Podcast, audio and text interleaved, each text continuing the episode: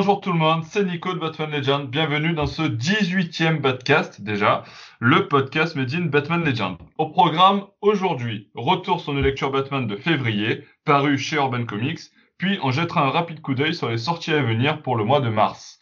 Euh, pour la seconde partie de ce podcast, euh, on consacrera donc cette partie à l'analyse psychologique de Batman et quelques-uns de ses camarades de jeu. Et pour m'accompagner, on a donc trois rédacteurs du blog, mais il y en a un qui nous rejoindra après, c'est Bruno, et donc deux rédactrices du blog avec Alexandra. Salut. Et Aliénor Drake. Salut. Et puis aussi un invité un peu particulier, puisque comme notre débat du jour concerne la psychologie de Batman, j'ai décidé d'inviter un vrai psychologue euh, pour avoir une vraie expertise sur le sujet, puisque bon, hein, euh, autant tant qu'à parler psychologie, autant parler avec des personnes qui sont capables de parler psychologie. Donc on a Anthony, euh, qui est avec nous ce soir. Bonsoir, bonjour. bonjour, bonsoir, ça dépend à quelle heure vous nous écoutez. Voilà. C'est ça. Euh, Anthony, que vous, pourrez trouver, que vous pouvez retrouver sur le blog de Bruce Lee, brucetrengal.com, euh, sous le pseudo de Omac Spider, euh, et qui a été, euh, qui est l'auteur euh, la semaine dernière d'un article sur euh, sur Batman justement et sa psychologie. Et donc je voulais rebondir un petit peu sur euh, sur ce joli article que tu as rédigé, Anthony, pour pour parler de la psychologie de Batman dans ce podcast. Est-ce que tu peux bah, rapidement te présenter auprès des des gens qui nous écoutent ce soir ou aujourd'hui? Oui, donc voilà, je, mon pseudo c'est Omax Spider. J'écris depuis quelques temps sur un blog en effet qui s'appelle Bruce Lee, où nous sommes plusieurs contributeurs. Euh, alors moi, ma partie, c'est plus euh, les analyses, euh, on va dire psy en effet des personnages. Donc j'anime, bah, je contribue à une rubrique notamment qui s'appelle Collant sur le divan, donc qui présente un petit peu des analyses psychologiques ou des séances de psychanalyse de, de super-héros Marvel d'ici. Et puis là, plus récemment, donc une rubrique qui s'appelle Psychologique, euh, voilà, dans laquelle je présente en fait des analyses psychologiques autour de sujets euh, concernant les, les, les super euh, personnages que nous connaissons tous. Et donc là, dernièrement, en effet, voilà, je me suis dit que pour les 80 ans euh, de Batman, il était temps qu'il passe un petit peu faire un tour chez le psy, d'où la rubrique de la semaine dernière qui le concerne. Voilà. Ok, alors vu son portefeuille, j'espère que tu l'as bien facturé parce qu'il peut payer le monsieur.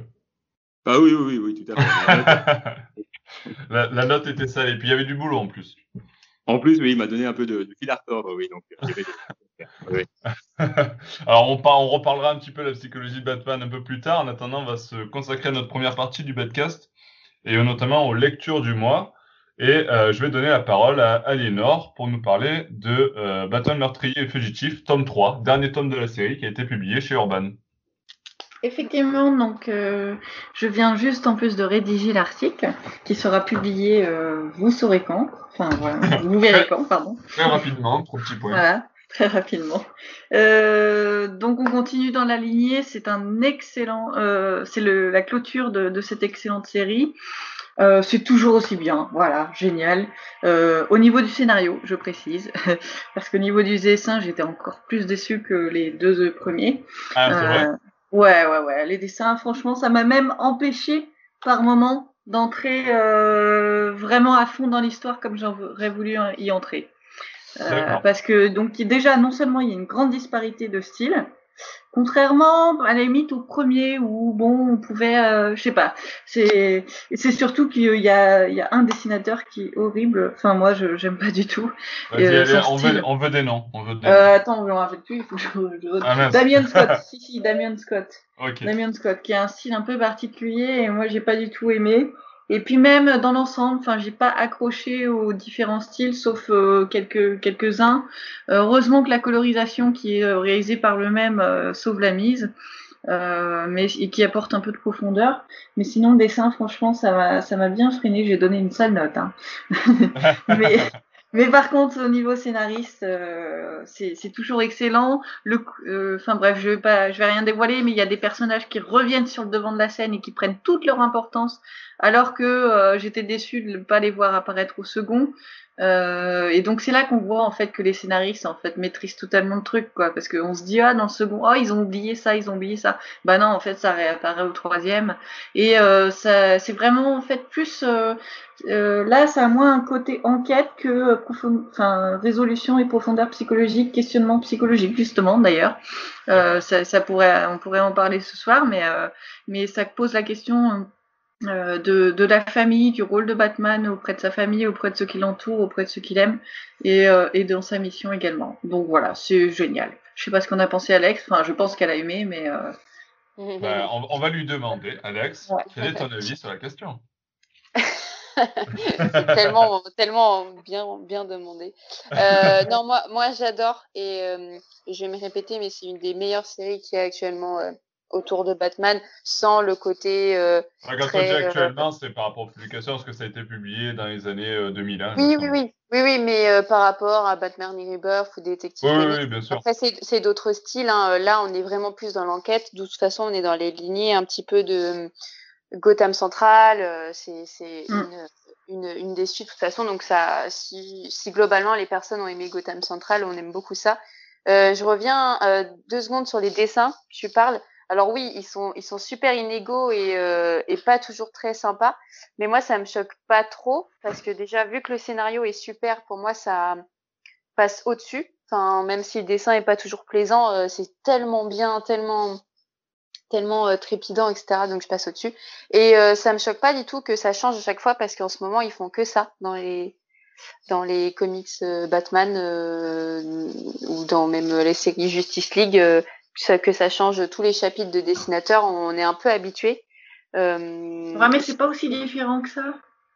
ah, alors c'est mieux fait. Euh, euh, alors, alors, alors peut-être que la transition est mieux, mieux faite, oui, ouais, d'accord. Mais, euh, mais, des fois, moi, à chaque fois, ça me choque. En plus, surtout si à côté on s'amuse à lire euh, de la BD, Conco Belge ou de l'indé, mm. ça reste sur un dessinateur.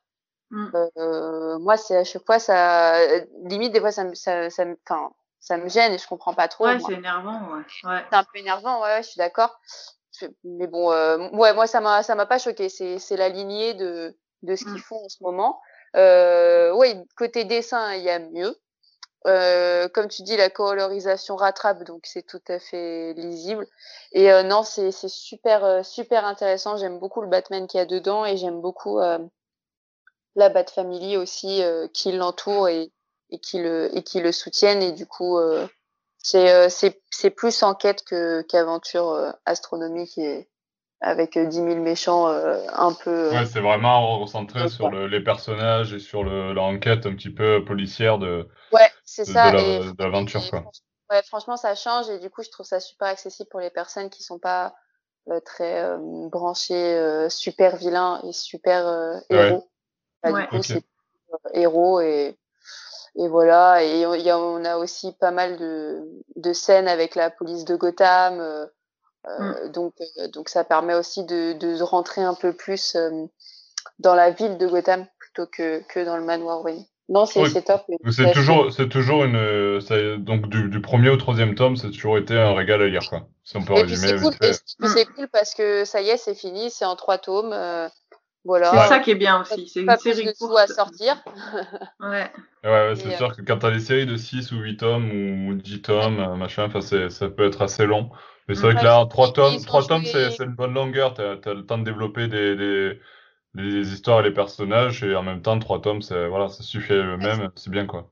C'est surtout qu'ils ont joué malin parce que c'est des gros, c'est des gros pavés, enfin, des, des, bons, des bons pavés. Ouais, à, Urban, et 28 euros.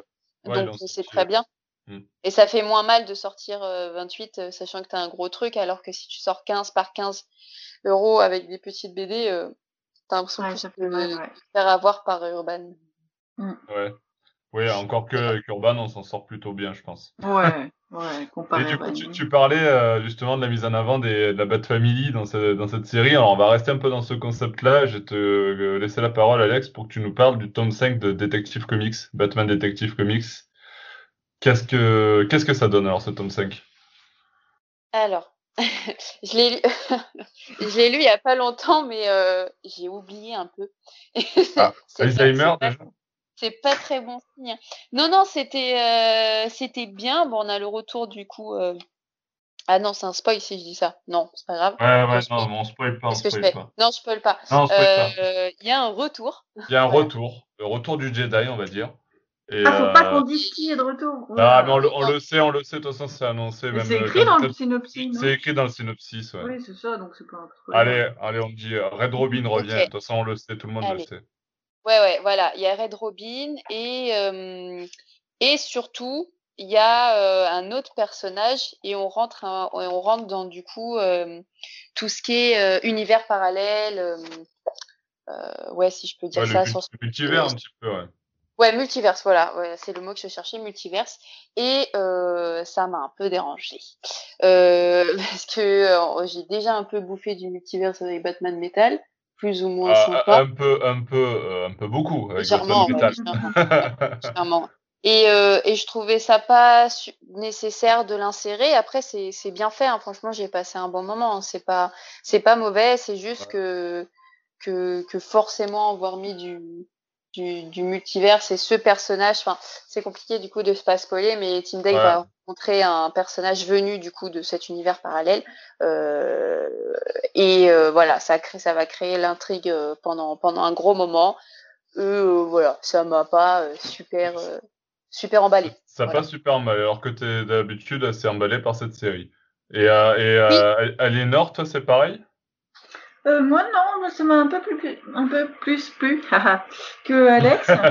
Euh, parce que, bon, déjà, c'est Tim Drake. Moi, c'est mon deuxième Robin préféré. Euh, je l'adore. Et pour une fois qu'il est mis en avant, c'est pas mal. Enfin, il est assez mis en avant dans cette série quand même. hein, donc, ça, c'est pas mal. Euh, en plus, le dessin aussi est, est chouette. Et puis, euh, alors, je suis pas non plus fan en général de tout ce qui est multivers aussi, comme, euh, comme Alex. Mais là, ça m'a pas dérangé parce que c'était très bien amené, c'était très bien fait. Et puis j'ai trouvé l'idée originale en fait. Voilà, Oui, ce est Drake. très- Ouais, très, très originale. ouais. c'est clair, l'idée est bien amenée. En plus, on retrouve aussi euh, cette idée avec ce Team Drake dans Super Sons tome 3. Donc euh, j'ai pu un peu euh, suivre en fait. Il y a une suite, Mais, tout simplement. juste- justement, tiens, on va enchaîner du coup pour que tu nous parles de Super Sons et de ce tome 3. Et euh, du coup, par rapport à ce lien, c'est quoi exactement le lien entre les deux séries? Puis ensuite, tu peux enchaîner sur la vie de, de Super Sons. Ouais. Euh, le lien entre les deux séries, c'est tout simplement que voilà, Super Sons, ça s'appelle Futur Funeste. Et donc, comme dans Detective Comics, Tim Drake vient annoncer, euh, dans Detective Comics, il vient annoncer un futur funeste, Ouais, pour le coup. ouais, ouais. Et dans Super Sons, pareil. Alors, c'est pas le même, mais euh, en gros, euh, c'est un peu. euh, c'est John, le fils de, de Superman, qui, dans le futur, apparemment, tue tout le monde, enfin, crée une catastrophe. Et donc, il vient l'arrêter. Et donc, un choix, se- il vient demander à Damian de l'aider à l'arrêter. Et à Damian et au, Titan. Donc, un choix s'impose. Qu'est-ce qu'on peut faire? Est-ce qu'on est Ouais, c'est un peu arrête le même, c'est un peu le Ouais. même délire, quoi. c'est un peu le même délire. Alors euh, j'ai encore voilà Super Sons, c'est une série que j'adore, euh, qu'on lit euh, super facilement, qui est très agréable. J'ai juste regretté le manque d'humour un peu parce que ce qui est ce qui fait un peu le charme des, deux premiers, c'est que les répliques elles fusent, c'est hyper drôle, c'est hyper léger, voilà, on se prend pas la tête. Là, c'est un peu plus sérieux. Alors je dis pas hein, le sérieux est très bienvenu, mais il aurait été encore plus le bienvenu si c'est possible du sérieux et un mélange de punchline et d'humour. Tandis que là, ça me manque un peu. Et pourtant, c'est ce qu'on aimait bien dans les deux premiers. Donc euh, voilà. Après, les héros grandissent, on voit hein, que. Enfin, c'est marrant parce qu'on dirait qu'il se passe pas beaucoup de temps entre les entre les histoires.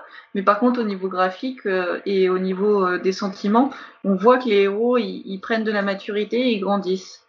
Alors bon, faut pas qu'ils perdent non plus de leur, de leur bêtise et de leur humour parce que qui fait tout leur charme. Euh, donc voilà, c'est quand même agréable. J'espère que le tome 4 sera tout aussi bien aussi. Je sais pas jusqu'à quand ça s'arrête en fait. Euh, je sais pas, pas, c'est une série qui est toujours en cours aux US, donc euh, il Ouais. y, en a, il y en a encore pour un petit moment. Ah ouais, Euh, pour mes sous quoi. Ouais. Et on, et on me dit dans l'oreillette que euh, notre quatrième rédacteur du blog est euh, dans les starting blocks, prêt à intervenir. Euh, donc on va, accueillir, on va accueillir Bruno. Donc je l'ajoute euh, de ce pas à notre euh, discussion du soir, en espérant qu'il réponde bien sûr. Sinon cette euh, intro est gâchée. tu pourras la couper au montage. Non, c'est bon, il est là. Bruno, es-tu là? Oui, je suis là. Voilà, donc on accueille Salut Bruno. Bruno Coucou. Salut. Ça va les filles? Alors, il n'y a pas que les filles. Ah, j'avais deviné. Voilà, donc moi, moi, tu me connais, mais euh, il y a aussi donc euh, Anthony qui est psychologue et qui va intervenir surtout sur, de- sur la deuxième partie euh, pour notre joli euh, sujet du soir qui est la psychologie de Batman et de quelques-uns de ses personnages de son univers. Eh bien, Bonsoir, salut Bruno. Bonsoir. Voilà, donc euh, bon, maintenant je, je pense qu'on peut enchaîner. Donc on est, on est en train de parler de nos lectures du mois. Euh, on va enchaîner avec les deux derniers rapidement. Euh, Aliénor, si tu peux me parler rapidement de Nightwing Rebirth, tome 5. Euh, c'est le dernier tome de la série et euh, il est super. Euh, comme Et voilà. Et voilà. C'est Voilà, Ouais, on m'a dit de faire court, donc je. Non, je rigole. En, en fait, on voit la réapparition de Raptor, que j'avais beaucoup aimé au premier tome, qui m'avait super enthousiasmé. Alors, j'ai bon, j'ai j'ai moins aimé. Vraiment, le, de, cette, de toute cette série, c'est le premier tome que j'ai le plus euh, apprécié. Mais celui-là est aussi euh, tout aussi bien. En plus, il termine, on voit bien qu'il termine euh, le cycle qui a commencé au premier, c'est-à-dire euh, donc on se termine avec Raptor, donc qui a apparu au premier. Je me répète un peu là. Euh, et mais on, on, on- Tu radotes, mamie, tu radotes. Ouais, je radote. Euh, mais on termine aussi avec euh, Blockbuster qui a euh, qui est un peu le méchant qui est apparu euh, euh, par la suite de la série. Donc c'est pas mal, il y a de l'action, euh, Très bien. Ça des vient choses bien résumer un petit peu tout le, tout le run, Voilà. Voilà. Le- la colorisation reste toujours aussi nulle, mais euh, c'est pas grave parce que le dessin, le dessin est pas mal et puis comme le scénario est bien, euh, donc voilà. Je suis contente d'avoir assisté à cette série. Alors c'est pas le voilà le Rebirth de Nightwing, c'est pas la série de Nightwing que j'ai préférée, mais euh, mais c'est bien. tu préfères celle de- euh, New 52, par exemple? Ouais, par exemple, et puis Grayson aussi. Ok. Ouais. Et Ale- Alex, c'est aussi ton avis sur cette série? Euh, alors, euh, je vais commencer par le négatif pour bien finir euh, en, en positif parce que c'est mieux. La colorisation, c'est horrible. C'est Oui, hein. Voilà, on est d'accord. hein. C'est pas possible. Il y a eu un, un énorme souci là. Il a dû confondre sa palette de couleurs. C'est, pas beau. Enfin, Le marron et le vert, euh, ça ne va pas ensemble. Ah ouais, c'est vraiment pas beau. Euh, non, c'est cool. Moi, j'ai, par contre, j'ai pas d'opposition parce que j'ai pas lu les New 52 et les, et les Grayson. Hum, On m'apporte de l'eau, c'est trop mignon. Pardon. Oh, Et euh... Paul Fred. c'est Alfred, c'est ça. Euh, j'ai pas lu du coup les, les autres séries. Moi, j'aime beaucoup, beaucoup parce que j'en apprends de lui en tant que Nightwing et pas en tant que Robin, pas en tant que acolyte de Batman. Et c'est super sympa dans, dans toute cette série. Je vais plutôt commenter la série plutôt que ce tome, tome-là. C'est que on sort euh, du Batverse, on sort de, de Gotham. Du coup, on est euh, dans, dans Blue Raven et c'est c'est vraiment intéressant. Moi, j'aime beaucoup parce que ça me permet, moi, en tant que lectrice, de sortir de Gotham. Euh, en, moi, en lisant beaucoup de Batman, bah, du coup, c'est, c'est, c'est super sympa, quoi. Ouais, ça fait et- découvrir aussi un autre univers. Quoi. Ouais, voilà, un autre univers, un autre personnage euh, euh, super appréciable, un, un héros aussi, un, un chevalier solitaire, mais euh, mais différent de Batman et c'est faisable. Et lui est un peu plus bavard et sympa. Ah, enfin, il est sympa, hein, bah Batman. ouais. Euh, il est pas, Ouais, il pas bavard. on, on- en reparlera juste après. On en reparlera. Et euh, non, c'est c'est c'est une bonne série. C'est bon, peut-être pas la meilleure comme tu dis, euh, Aliénor. Faut faut. J'ai pas lu les autres malheureusement, mais euh, c'est agréable et je la conseillerais à quelqu'un qui voudrait sortir un petit peu de De Gotham. de, de Gotham. Ouais, c'est ça exactement. Euh, si Et- je peux rebondir Ouais. juste brièvement dessus, justement, sur ce que tu dis, euh, pour ceux qui, euh, qui n'auraient auraient moins aimé les New 52, par exemple, euh, c'est vrai que la qualité en fait de cette série euh, par rapport aux New 52, c'est que les New 52, moi j'avais trouvé qu'en fait que Nightwing n'avait pas assez d'indépendance, c'est-à-dire ça revenait toujours à Batman, Batman, Batman, Batman. Tandis que là, il est vraiment indépendant et ça fait plaisir en fait. Donc voilà, c'est juste ça. Oui, c'est une, pré- une précision importante, euh, Mm. en effet. C'est vrai que ça apporte du coup euh, notre regard sur le personnage. Ouais. Ok. Et, euh, et donc du coup, on va finir avec le récit complet. Euh, Batman numéro 11 qui s'est attardé ce mois-ci sur les Teen Titans. Et je vais laisser la parole à Aliénor, puisque Alex, tu as euh, rédigé la review déjà dessus. Donc j'ai envie de dire, si vous voulez l'avis d'Alex, ben, allez voir la review sur le site. Et, euh, et puis, euh, on, va se contenter, on va se contenter de, de la vie d'Aliénor ce soir, et puis on va enchaîner ensuite sur la, la suite de notre programme du soir. Euh, c'est génial. Ce, ah, ce récit complet là, il est, euh, il est super parce qu'il permet de découvrir euh, des personnages qui sont rarement développés dans les éditions françaises de l'univers de, de DC, euh, à savoir donc Beast Boy et euh, Starfire, donc qui sont des personnages super attachants. Alors là-dessus, euh, bon, j'ai lu, j'ai lu ta review, euh, Alex, et je suis totalement de ton avis, c'est-à-dire Starfire, c'est un personnage euh, ouais très très très attachant, très intéressant, et, euh, et on est ravis de découvrir son histoire, de découvrir sa personnalité. Et Beast Boy aussi, moi Beast Boy j'adore, ne serait-ce que parce qu'il peut se changer en animal, mais ça, qui n'a pas rêvé de faire ça quoi. Donc c'est euh, ça permet de mettre en avant ce, ce personnage-là qui passe souvent pour un imbécile. Euh, et là qui reste euh, très rigolo mais aussi très profond euh, donc c'est super intéressant Mm. et de découvrir aussi j'ai adoré les histoires anciennes parce qu'il y a des histoires Bah, moi aussi, hein. Ah ouais. Il y a des histoires qui datent des années 80, deux histoires, euh, par le fondateur un peu de, de- je crois que c'est le fondateur de Starfire ou je sais plus, bref, Euh, quelqu'un qui a développé. Ouais, ou de Beast Boy, ouais. Ouais. Et c'est Mm. super bien. J'ai regretté juste une chose de, de, de ces deux histoires anciennes, enfin surtout celle de Beast Boy, c'est qu'en fait ils ont remplacé les références euh, de, de la langue originale par des références modernes en fait. Par exemple, ils font Ah référence à Harry Potter, sauf que ça se passe dans les années 80 quoi. Et en fait ils ont Ouais, voulu Ouais, rendre au, au niveau des trades, ouais, j'ai vu ça. ouais. ah ouais, ils ont Ouais. voulu rendre moderne euh, le récit par des références modernes, mais sauf qu'en fait c'est un décalage complet parce que nous dans le cerveau, euh, quand on voit des dessins anciens comme ça, on voit la date, enfin on intègre. Ça date des euh, années 80 quand même, le récit. Voilà, quoi. pour nous, pour nous, ça se passe dans les années 80 et le récit, et ça pose aucun problème d'ailleurs. Mais par contre, le problème Ouais, c'est vient des références ouais. qui, ah ouais, non, mais ça c'est, ça, ça gâche tout en fait. Mais euh, moi, j'ai trouvé ça, sym- moi, j'ai trouvé ça sympa quand même. Bah, moi, Du moi, coup, je, ça, je ça, t'avoue que ça a ce, mix entre les deux là.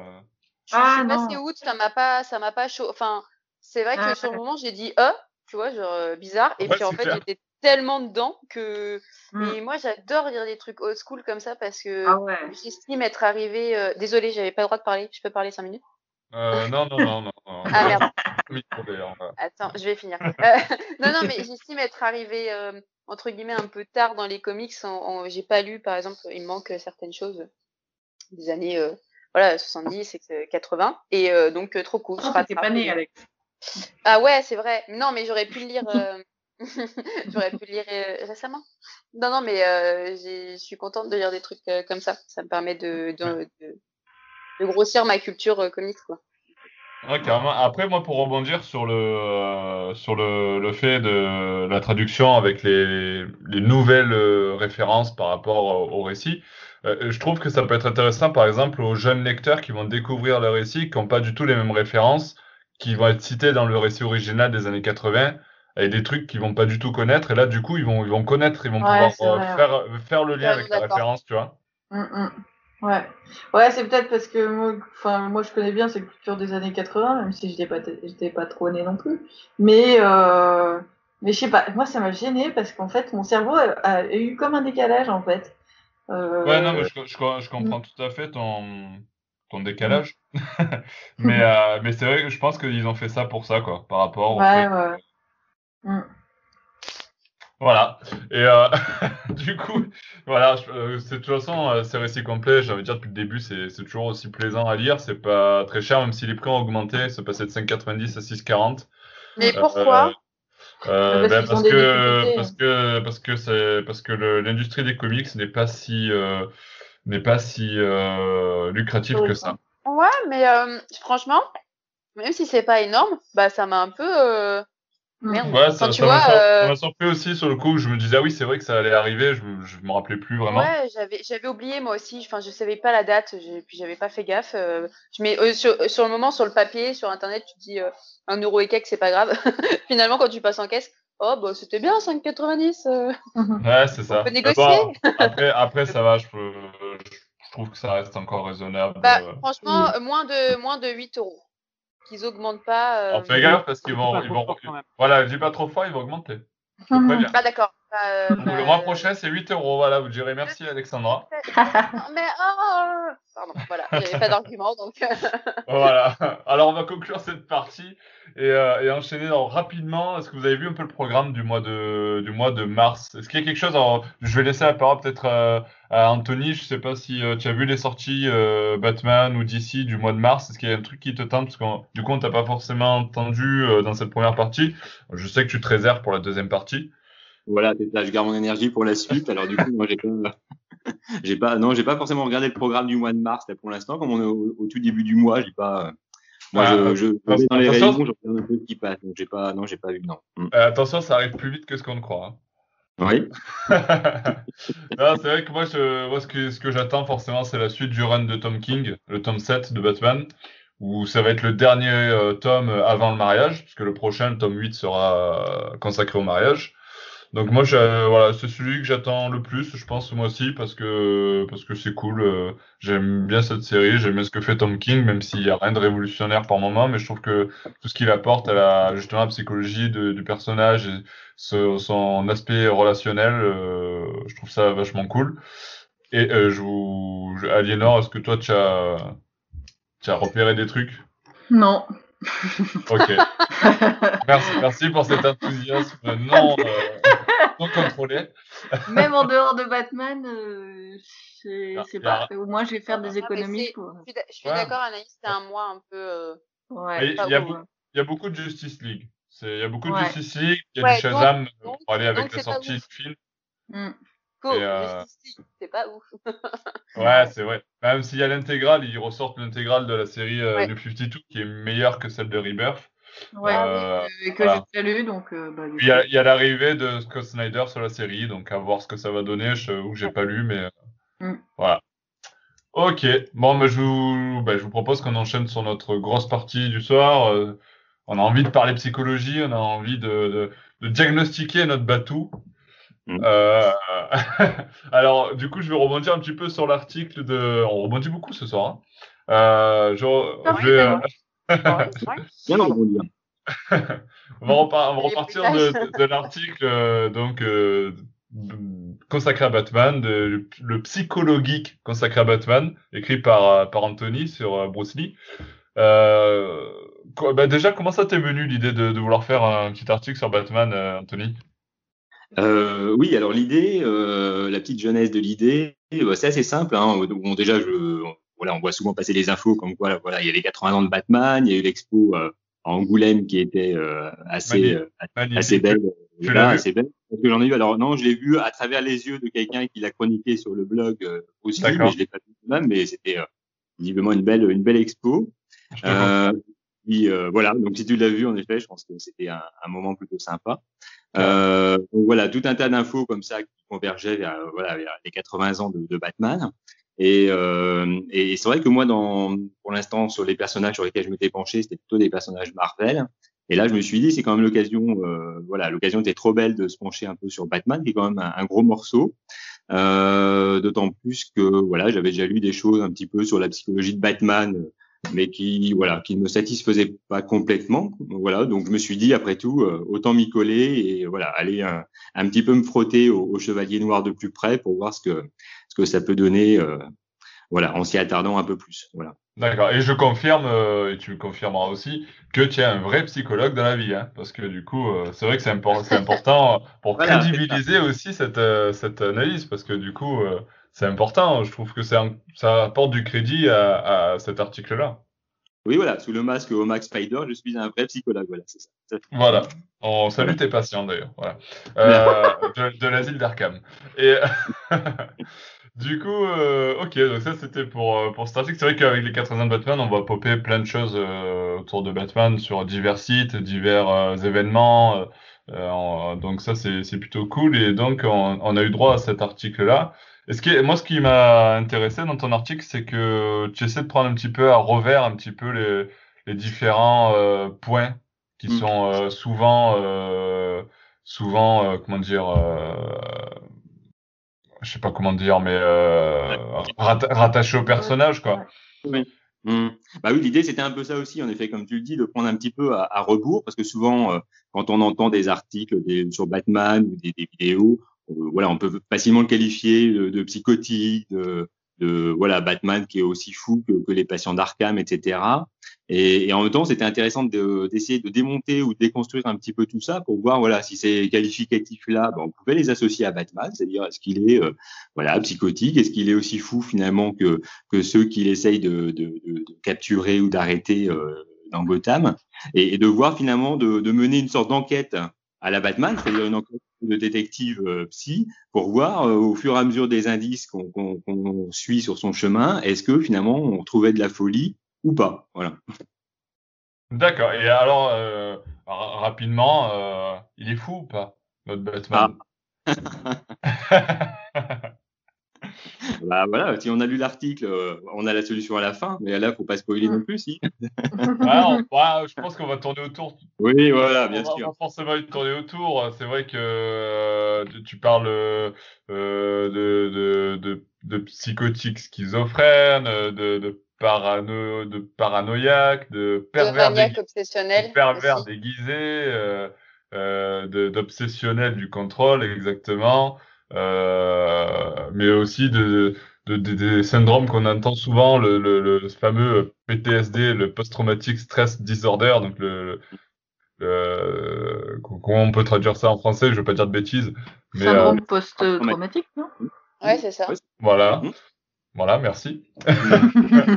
Donc euh, c'est vrai que c'est des mots qu'on entend souvent quand euh, quand on parle de Batman. Alors là, tu essaies de, de, de, rebondir dessus, encore une fois rebondir, euh, pour euh, un peu euh, voilà, on peut on peut dire on peut réfuter certains a priori sur le personnage. Voilà, c'est ça, parce que c'est vrai que voilà, de la même façon en effet que les mots comme Batman euh, traumatisé de son enfance. Enfin, traumatisé, c'est une notion en psychologie qui est bien précise. Euh, souvent, on peut dire euh, Batman. Mais, mais il, il est pas psych... il est justement, il est pas traumatisé, Batman? Enfin, Bruce Wayne, du ah, coup? Alors, alors, il y a plusieurs façons d'être traumatisé. C'est-à-dire qu'il y a des traumatisés qui restent en effet avec des, des troubles euh, psychologiques assez importants, c'est-à-dire qui ne dépassent pas le, le, traumatisme.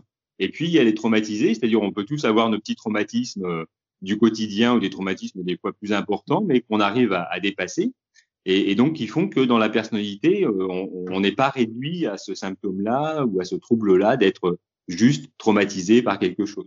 Et donc là, dans, dans, dans l'article, l'idée, c'était de montrer que, voilà, est-ce que Batman est traumatisé définitivement, c'est-à-dire est-ce qu'il n'a pas réussi vraiment à dépasser ce, ce traumatisme-là de, de, la mort de ses parents, ou est-ce que dans ce qu'on lit de, de ses aventures, on pourrait déduire plutôt que, certes, il y a eu un traumatisme, mais que, au fond, finalement, il a réussi à dépasser ce traumatisme et qu'il a pu euh, euh, déployer ses, ses, ailes de chauve-souris au-delà de, de, ce traumatisme de départ. Voilà. Donc ça, c'était euh, voilà un peu la question euh, à chaque fois, hein, sur chaque symptôme, sur chaque trouble, un petit peu de voir est-ce qu'on en est là ou est-ce qu'on est à côté, est-ce qu'on est plus loin. Donc encore une fois, un peu comme une enquête. Hein. Donc c'était plutôt amusant à faire parce que Là, je me suis mis moi un peu dans la peau du détective et l'idée c'était de mener l'enquête euh, à chaque fois sur ces aspects-là. Mm.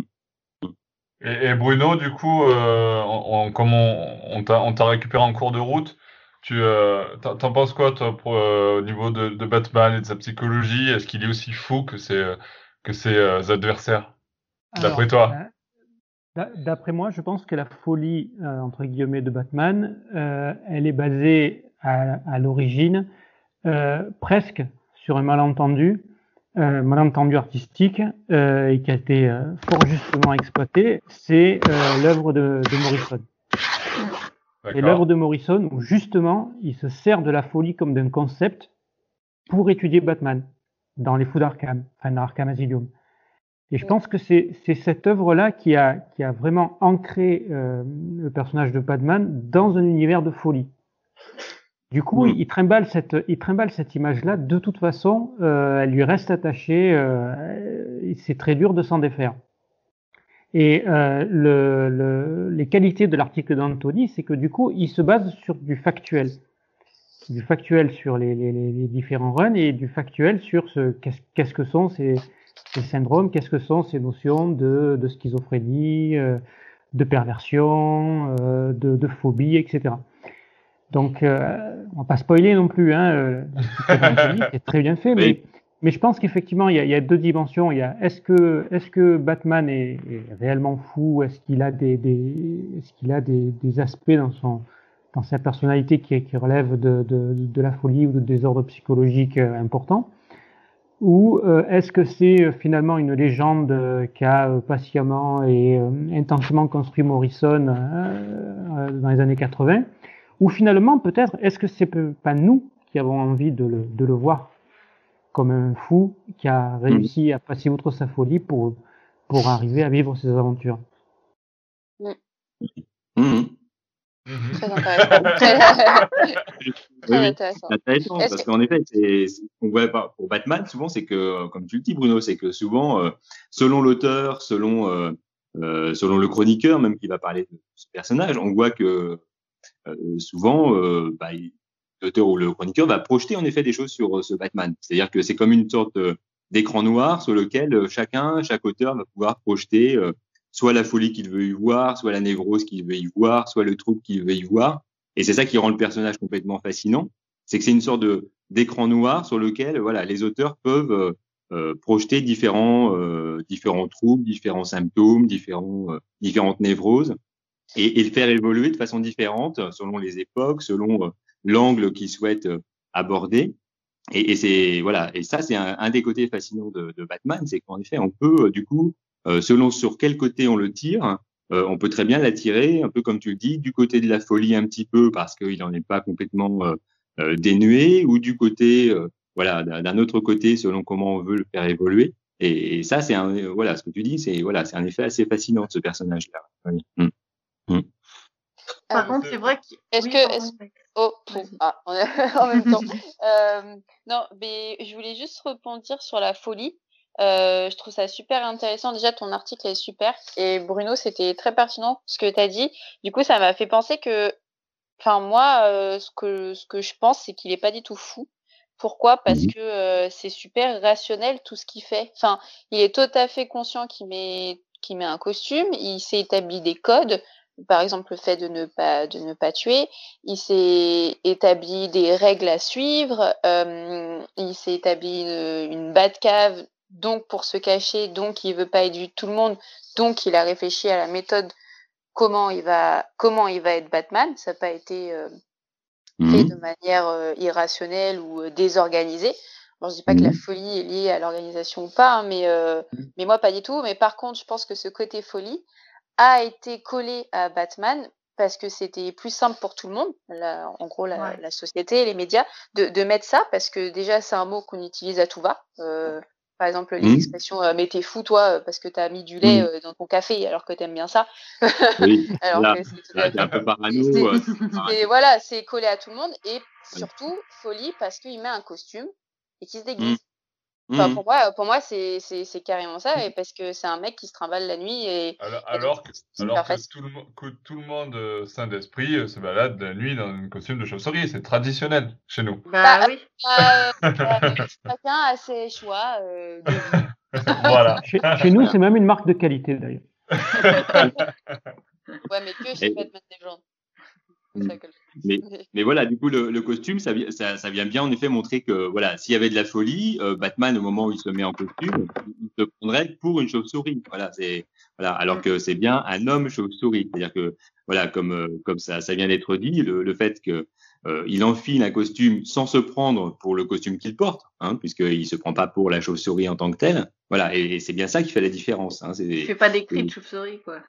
Voilà, c'est ça. Voilà, parce qu'après tout, il enfile une panoplie de chauves-souris et il saute euh, d'un immeuble euh, sans grappin, hein, parce qu'il est la chauve-souris. Voilà. Hein, donc, mm. euh, tout à fait. Et il pas, voilà, il n'imagine pas qu'il a un vrai sonar, etc. Donc, et donc en effet, c'est c'est ça qui le distingue notamment de la folie, c'est que il enfile un costume, il n'est pas la chauve-souris. Voilà, mm, tout à fait.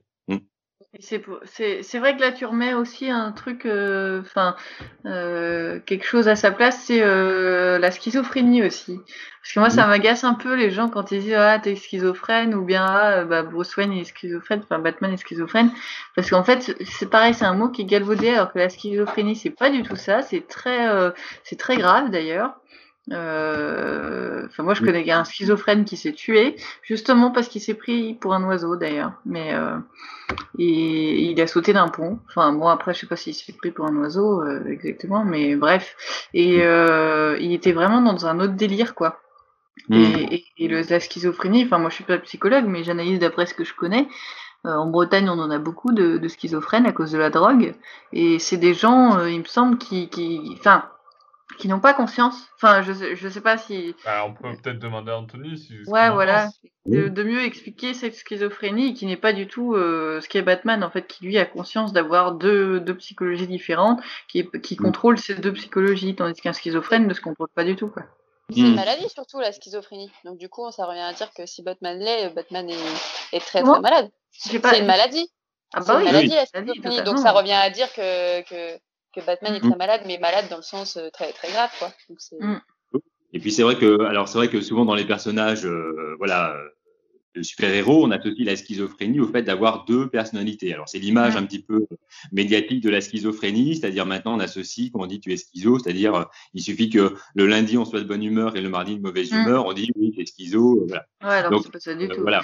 Euh, voilà, et même avoir deux personnalités, c'est pas être euh, schizo, hein, c'est-à-dire que euh, heureusement qu'on peut avoir euh, C'est plusieurs. bipolaire, non, aussi? Ah non, c'est Voilà, alors ça pourrait être de la bipolarité, Ouais. mais bipolarité, c'est vraiment être euh, à un moment donné très euphorique, puis à un moment donné très, Ouais. très dépressif. Alors du coup, ça serait Mm. deux personnalités, mais bien diamétralement opposées. Moi, moi, j'ai- moi, j'ai une question. Est-ce que, que Hervé Dent est bipolaire? Ah oui, tiens. Oh là là. Et Ah, alors mais voilà. ouais. Euh, oui, non, il n'est pas bipolaire, Ah. c'est deux personnes différentes. Hmm. Enfin, Je Lui, pense pour le coup, il plus- pourrait être euh, il- schizophrène. voilà, non lui serait plus schizophrène que bipolaire. schizophrène. Ah bah oui, parce que bipolaire, c'est une personne, une personne qui, qui a deux gros états d'humeur. Ouais, je pense, que je pense Harvey que ça va plus, ça va plus loin, oui, que la bipolarité ou. Ouais. Je pense, et moi, moi, je dirais que c'est encore différent. Je sais pas ce que, Anthony, tu, tu- ce que t'en penses, mais je pense encore différent. Je pense que c'est carrément euh, trouble dissociatif de la personnalité. Je pense, je crois que ça s'appelle quelque chose comme ça, non? Au niveau de, de double phase Harvey Dent. Et voilà, c'est ce qu'on appelle des fois un trouble dissociatif, en effet, d'identité, euh, voilà, ce que les anglo-saxons appellent, euh, voilà, TDI, hein, donc euh, voilà, c'est ce trouble-là. Alors, ce qui est souvent ce que nous, on peut appeler schizophrénie, c'est-à-dire un, un trouble où, en effet, euh, la personnalité est scindée en, en deux parties distinctes, hein, qui, à la rigueur, ne, ne communiquent pas entre elles. Hein, C'est voilà, ce qu'on peut voir. C'est ce qu'on peut voir. Excuse-moi de te couper. Par exemple, dans le film Split. Oui, voilà, tout à fait. Voilà, où là, on a un cas voilà, magistral de, euh, de trouble Mm. dissociatif euh, de, de l'identité. Donc voilà, on pourrait partir en effet de l'idée que Harvey Dent est, est plutôt, en tout cas, n'est pas schizophrène, puisqu'un schizophrène, il n'a pas deux personnalités. Hein. Il a une personnalité délirante, ce qui n'est pas, ce qui est pas la même chose. Hein. Il a son délire et puis euh, il fait ce qu'il peut avec euh, avec ses hallucinations et, et son délire. Euh, donc ce qui, qui serait pas du tout le, le cas de, de double face, hein, où là on est plutôt dans quelque chose de ce qu'on appelle d'un clivage, c'est-à-dire quelque chose qui vient séparer la personnalité en, en deux parties. hein. Euh, alors là, des fois, ce qui est un petit peu délicat, c'est que même dans des personnalités, on va dire normales, hein, on, on a tous un petit clivage. Hein, c'est-à-dire Mm. que euh, le clivage, on peut l'avoir, c'est-à-dire en disant, euh, euh, je sais bien que c'est pas bien de fumer, mais je fume quand même. Hein. Mm. Donc là, finalement, est-ce que c'est pas un clivage de se dire, je, je sais bien quelque chose et pourtant je le fais. Hein. Euh, Ouais. Ou moi, des fois le matin, je sais bien que je ne crois pas à l'horoscope, mais je lis l'horoscope ou j'écoute l'horoscope pour m'amuser. Donc, on pourrait se dire, on a Ouais. tous un petit côté clivé, c'est-à-dire, on sait bien quelque chose d'un côté, mais pourtant de l'autre côté, on le fait. Donc, est- est-ce que Harvey Dent, soit en effet, il y aura deux hypothèses, soit il est euh, dans un trouble dissociatif de l'identité, ou est-ce que c'est une sorte de manifestation de, du clivage qu'on a tous un petit peu en nous, mais de façon euh, euh, vraiment exponentielle, de façon très très euh, exagérée. Très, très extrême, oui, c'est sûr. Très, voilà. Hum, voilà. Pour avoir, pour avoir souvent discuté avec un psychiatre de, de, ces, de, de, tout- de tous ces troubles clairement identifiés, euh, il m'a expliqué qu'il y avait euh, de façon euh, indiscutable un effet de seuil. C'est-à-dire que ces, ces, ces éléments-là, on peut les retrouver chez beaucoup de gens, mais euh, à- avec un ratio qui n'est pas du tout pathologique. Mm. Et qu'à partir du moment quand tu franchis un certain seuil et où le, le, le, le trouble ou le, le- euh, cet effet-là de- devient, euh, devient euh, à la fois prépondérant, néfaste et, et maladif, là tu, tu Mhm. passes, tu passes dans le, dans le, tu bascules vers la, ma- vers la maladie, vers la maladie mentale. Ça. hum, Donc, donc, tant que tant qu'on se retrouve pas à jeter une pièce euh, pour décider de notre sort, euh, à suivre euh, Dans les 30 Voilà. prochaines secondes, tout va bien. Et des fois, on peut tous l'avoir, ce petit travers. C'est-à-dire, euh, des fois, Ah ouais, hein. Je, je sais que si je, si je croise une voiture bleue, euh, je vais faire ceci, ou si je marche Mm, trois mm. fois sur une petite On panne le fait, noire, hein. il marche pas. Ouais, Enfin, c'est voilà, donc, voilà, on le fait, mais de façon plus mesurée qu'Arvenant, en fait. C'est ça, en fait. Lui, Ouais, le coup, fait la, la, la, la mesure euh, n'est pas, n'est pas Voilà. euh, comment dire, déterminée euh, par la folie ou par autre chose. Enfin, Voilà. c'est juste une question de mesure, en fait, finalement. Voilà, c'est ça. Et, de la personnalité, un peu du noyau de personnalité qui vient se greffer dessus. Hein, parce que Mm. si on est un petit peu normalement constitué, mais qu'on fait ça de temps en temps au quotidien euh, sur des petits choix mineurs, ça va. Mais si par, par contre on a une personnalité un petit peu psychopathique et puis qu'on va appliquer ça pour dire euh, si euh, je renverse du café, je tue la première personne que je croise dans la rue, bon là forcément ça n'aura pas le même impact. Hein, donc Ah, légalement, déjà, c'est. euh, il y aura des instances différentes. euh, voilà, on, a- on aura peut-être une voiture bleue, mais pas la même. Et, euh, Mais, euh, ah oui, pardon. Vas-y, vas-y, vas-y, vas-y, si tu as... Non, mais je pense que tu vas le faire. Enfin, j'espère. euh, On pourrait parler du Joker. Oui, oui, oui, on y, on y Oui, viendra, on y en viendra parlant. après. Moi, Oui, juste, que- un, juste un petit point avant que je voulais, euh, je voulais, je voulais qu'on finisse sur, sur Batman avant, et ensuite on parlera une question du Joker. aussi mais après. euh, c'est, euh, est-ce que justement, il est, pour- pourquoi on voudrait justement caser entre guillemets euh, Batman dans une maladie mentale ou dans une case, tu vois, c'est un petit peu ce schéma-là qui se reproduit là. C'est-à-dire qu'on essaie de dire, bah, est-ce qu'il va dans telle case ou est-ce qu'il va dans telle case? Euh, Au final, est-ce que c'est pas un petit peu aussi, voilà, comme on disait un petit peu tout à l'heure, la recherche aussi de se dire, euh, bah, où est-ce que, où est-ce qu'on peut mettre Batman dans les maladies mentales, quoi? Hmm. Bah, c'est vrai que c'est un personnage qui échappe un petit peu, hein, comme on le disait tout à l'heure, il est déguisé en chauve-souris, bon, c'est pas, c'est pas tout le monde non plus.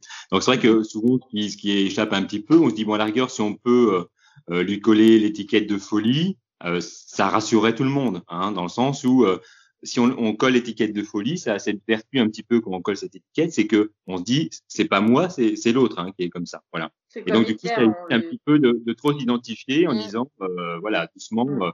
Moi, je suis bien à ma place, et puis l'autre, par contre, bah, il est fou, donc on n'a rien à voir.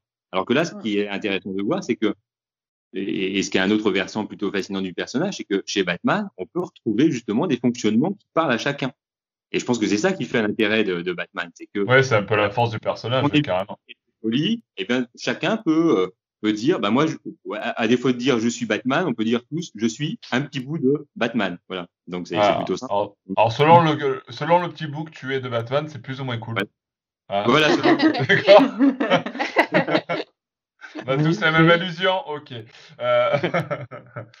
Qu'il y a vu il y a pas longtemps, donc euh, Voilà. Donc euh, voilà. Voilà, en plus, si tu te fais censurer, en plus, t'as plus aucun intérêt, quoi. Donc, euh... J'avais juste une question au, au sujet de. Pardon, euh, Nico, c'est avant que tu vires sur le Joker.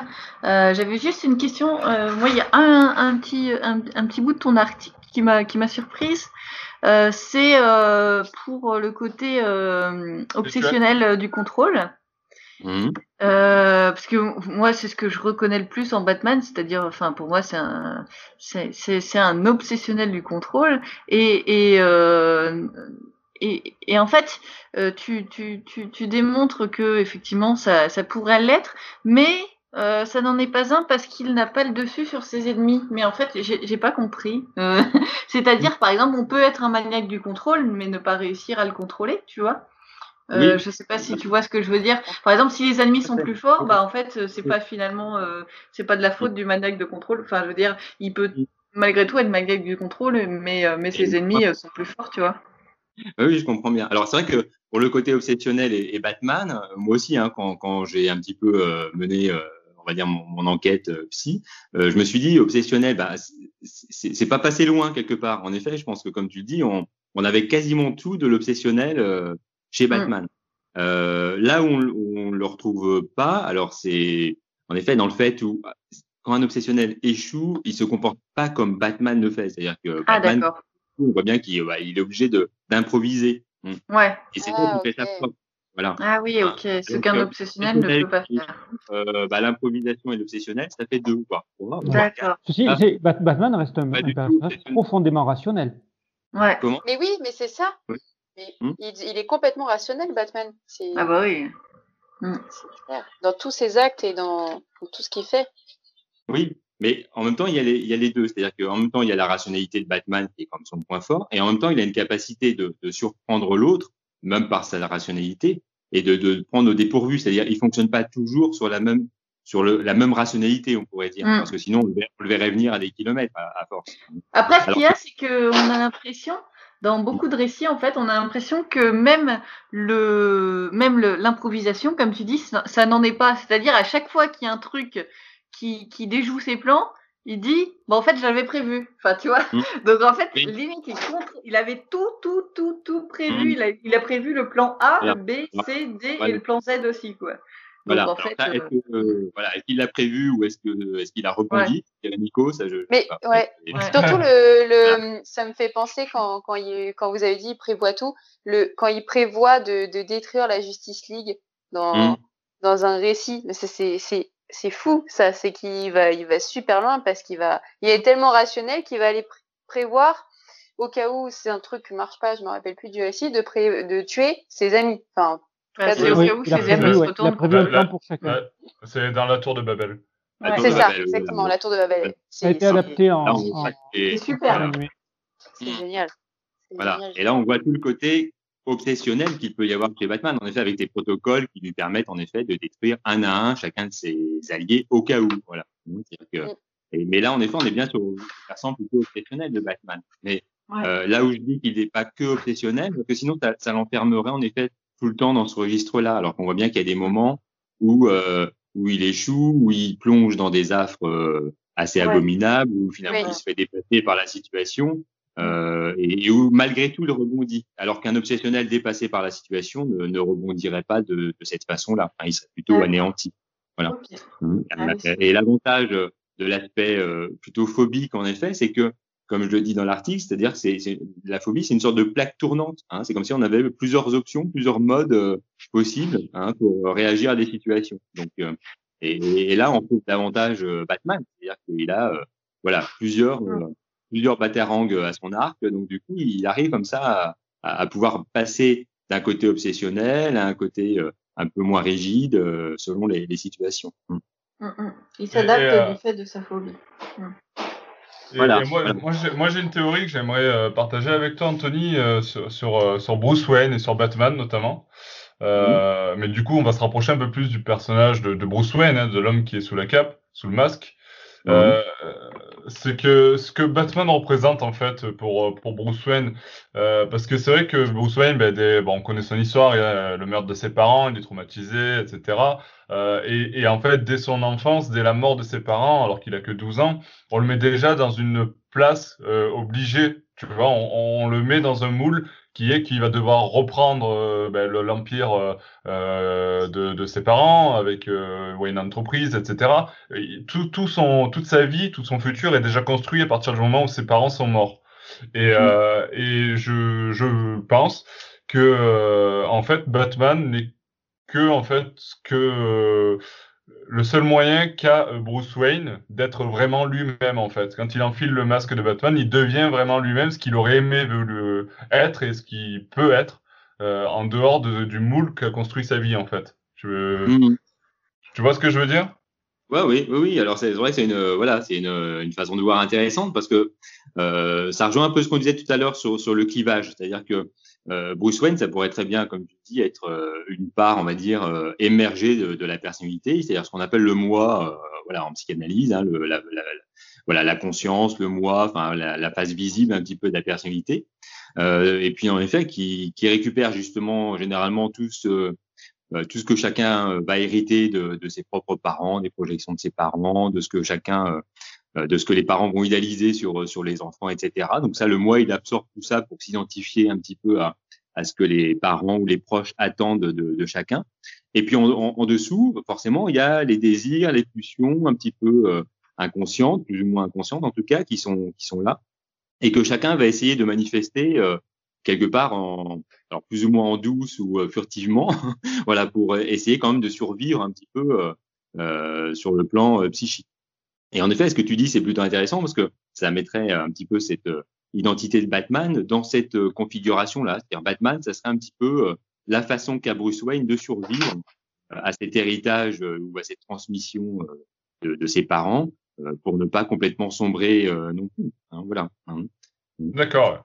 je suis complètement d'accord avec ce que dit Nico. Je voudrais juste l'illustrer avec un de mes passages préférés du film de Burton. C'est la scène du bal masqué. Mmh. Oh, oui, oui, pardon. oh là là. pardon. moi, j'ai mis, j'ai mis deux secondes pour la comprendre. Allez, masqué. Mais c'est parce qu'on l'a tous eu, nous, dans la tête, quand tu as prononcé ces mots, en fait. Vas-y, Bruno. Ah, là, là, vous m'avez cramé, mais avec une force. Bon. Euh, la, scène, la, scène, la, scène, du bal masqué où euh, tout le monde est déguisé, sauf Bruce Wayne et Selina Kyle. Donc on pourrait se dire qu'ils ont rien compris, euh, qu'ils arrivent à un bal masqué en étant les seuls pas déguisés, ce qui démontre qu'ils sont complètement à côté de la plaque, alors que la deuxième lecture, c'est que finalement, en fait, ils viennent effectivement déguisés. Puisque mm. leur personnalité, entre guillemets, civile, sont leur déguisement, et que, comme le, le, le dit, euh, le dit Nico, euh, leur personnalité, euh, leur vraie personnalité, celle qu'ils assument en tout cas, pleinement, c'est leur, leur, leurs deux identités de, de justicier et de justicière voleuse, mm. suivant, les, suivant les moments. Ah oui, et, et, là, ce qui est intéressant en effet dans cette façon de, de voir les choses, ce que, tu relèves Bruno en effet, c'est que du coup, ça, ça placerait Bruce Wayne, c'est un peu ce que j'ajoutais tout à l'heure au propos de Nico, euh, un peu dans ces dimensions, bah, c'est le moi, c'est-à-dire c'est la personnalité que tout le monde a de visible, c'est-à-dire quand on rencontre quelqu'un, euh, on lui annonce pas tout de suite tous nos, tous nos souhaits, tous nos, toutes nos pulsions, tous nos désirs. On, se présente avec notre identité civile, éventuellement notre métier, et puis voilà, on, on s'arrête là. Donc ça, c'est la, la, la, ce qu'on donne à l'autre euh, de notre identité. Mm-hmm. Euh, et donc c'est notre moi aussi. Hein. Et là où on retrouve euh, la, la, vie un petit peu nocturne de Batman, si on faisait une analogie avec notre propre euh, existence, c'est-à-dire que notre vie nocturne, c'est bien nos rêves, c'est donc c'est-à-dire nos, nos, désirs enfouis, nos désirs secrets, ce qui se passe à l'intérieur de nous de plus profond, etc., auxquels les gens n'ont pas n'ont pas accès, hein, sauf forcément les, gens très proches. Et, et, donc Bruce Wayne un petit peu euh, incarnerait ça, c'est-à-dire que euh, lui, il, il, le vit là aussi un peu ce qu'on disait pour d'autres personnages de façon carrément plus exagérée, c'est-à-dire que il a admis que Bruce Wayne, c'est euh, bah, la façade, c'est-à-dire c'est euh, un moi de façade qui peut présenter, mais comme un moi de façade qui est finalement euh, le, bah, qui est un masque, hein, puisque le moi de mmh façade, c'est pas tout ce qui nous anime à l'intérieur, tout ce qui tout ce qui est à l'intérieur de nous, qui est beaucoup plus caché. Euh, et donc là, en effet, il y aurait une analogie intéressante à faire entre euh, ce que chacun ressent forcément dans son existence et puis comment euh, Bruce Wayne et Batman, eux, s'en sortent de leur côté sur ce plan-là. Mmh. Hmm. Et d'ailleurs, ce qui est très beau dans Batman meurtrier et fugitif, on revient ah, à notre série préférée. On y, voilà, on y revient hein, toujours. Hein euh, pardon. C'est que euh, justement, il y a toute cette question de qu'est-ce qui est plus important entre Batman, Bruce Wayne, parce que hmm. durant le tome 2, en fait, et même le tome 1 un peu, euh, Batman renie totalement Bruce Wayne. Et là, on se dit ah, ça y est, il a passé le cap. On se dit ouais, euh, c'est bon. Enfin, je veux dire on se dit, euh, ouais, ça illustre ce qu'on pensait de Batman. C'est-à-dire mm. que Bruce Wayne, c'est que dalle, c'est rien, c'est qu'une image de façade et tout. Et en fait, pas du tout, parce que justement, il se rend compte, en fait, qu'en faisant ça, il détruit totalement sa vie. Mm. Et euh, il détruit totalement sa vie, il détruit son entourage. Et c'est là qu'on voit que certes, euh, enfin, on peut dire que finalement, on est constitué des deux, on est constitué du moi extérieur et du moins intérieur. Donc lui, en fait, Batman, il a aussi besoin de Bruce Wayne parce que Bruce Wayne, c'est euh, c'est aussi une famille, c'est aussi euh, ça peut être aussi l'amour et les sentiments. Euh, c'est ça peut être quelque chose d'humain que Batman n'a pas. Alors que Batman, c'est certes le, le, côté le plus profond euh, et le plus passionnant de la personnalité de, de Bruce Wayne, mais il, il n'a pas à renier, il ne peut pas renier le côté Bruce Wayne, le côté euh, extérieur, qui fait malgré tout partie de, lui et de sa personnalité, quoi. Et c'est ça qui est beau de ce récit, en fait. De, mmh. toute façon, euh, c'est impossible parce que c'est une bah seule et même personne. Enfin, même bah s'il voudrait absolument euh, se détacher de Bruce Wayne, ce qui est bien montré dans Batman meurtrier et fugitif, c'est ça fait partie de lui et, et il est né en étant Bruce Wayne. Il n'est pas né en étant Batman. Il, il a, peut-être, il a peut-être connu une, une il a peut-être connu une, une renaissance. On peut peut-être, euh, peut-être mmh. analyser ça comme ça, mais en tout cas, euh, il a vécu mmh. euh, ses premières années en tant que Bruce Wayne et il en a de très bons souvenirs finalement. C'est ça, ouais. Mm. Tout, bah était merveilleux avec ses parents. Même ce film, euh, voilà, mm. vraiment le, point de rupture, ça a été euh, Crime et du coup Renaissance. Mais c'est c'est deux personnes, deux personnes. Enfin, c'est non, c'est une personne. Du coup, je suis un peu fatiguée là. Du coup, c'est une personne, mais deux identités. Mmh. Oui, mais de toute façon, moi je dis que la vérité sortant de la bouche d'Alfred, euh, Alfred ne l'appelle jamais Batman, il l'appelle toujours Maître Bruce. Exactement. Mmh. Ouais, c'est vrai. C'est vrai, il l'appelle jamais Batman. Justement, le, rôle d'Alfred, il est plutôt intéressant si on, on, déconstruit un petit peu la personnalité de, de Batman. Alors oui, un, un, petit, euh, juste un, un, petit, une petite précision. Euh, en fait, l'article qui est paru, c'est une trilogie. Donc là, vous avez lu le, le premier, euh, le premier épisode. Ah, mais en fait, que voilà, que pour euh, suivre un petit peu euh, ce qui s'est passé au niveau des films de Batman, ça pouvait être intéressant de faire une trilogie euh, d'articles. Et donc, dans le deuxième article, qui n'est pas encore sorti là, euh, l'idée, en effet, ça rejoint tout à fait ce que vous dites, c'est-à-dire, c'est de partir du principe que Batman, c'est pas une entité comme ça monolithique, mais qu'il est constitué de plusieurs parties et que toutes ces parties sont interdépendantes et donc forment elles toutes une identité, voilà, mais que voilà, ces facettes-là, ce sont des pièces euh, du puzzle Batman hein, qui permettent euh, de, de, de, le constituer. Et, dans ce puzzle, il y a en effet euh, la partie Batman, mais il y a aussi la partie Wayne, il y a la partie aussi Alfred, en effet, comme tu dis, Bruno, qui joue un rôle important. Et, et, et voilà, l'idée, c'était de montrer que toutes ces parties-là occupent une place importante dans ce qu'on pourrait appeler l'appareil psychique de Batman en fait. Euh, moi justement, j'ai peut-être une autre pièce à apporter euh, et on, finit, on finira peut-être euh, sur ça au, niveau, arriver, au niveau de Batman. Tu la vois arriver, je sais pas. C'est c'est le rôle des Robins auprès de Batman, puisque c'est vrai que il fait un peu au rôle d'équilibre mental en fait. C'est un peu comme si Robin permettait l'équilibre mental de Batman. Mmh. Mmh. Alors, alors c'est vraiment marrant que tu dises ça parce qu'en fait, dans, dans, mon article, alors il est rédigé, mais il n'est pas encore. Euh... c'est marrant parce que il y, a les robins, voilà, et donc euh, il y a une place ah, pour les robins.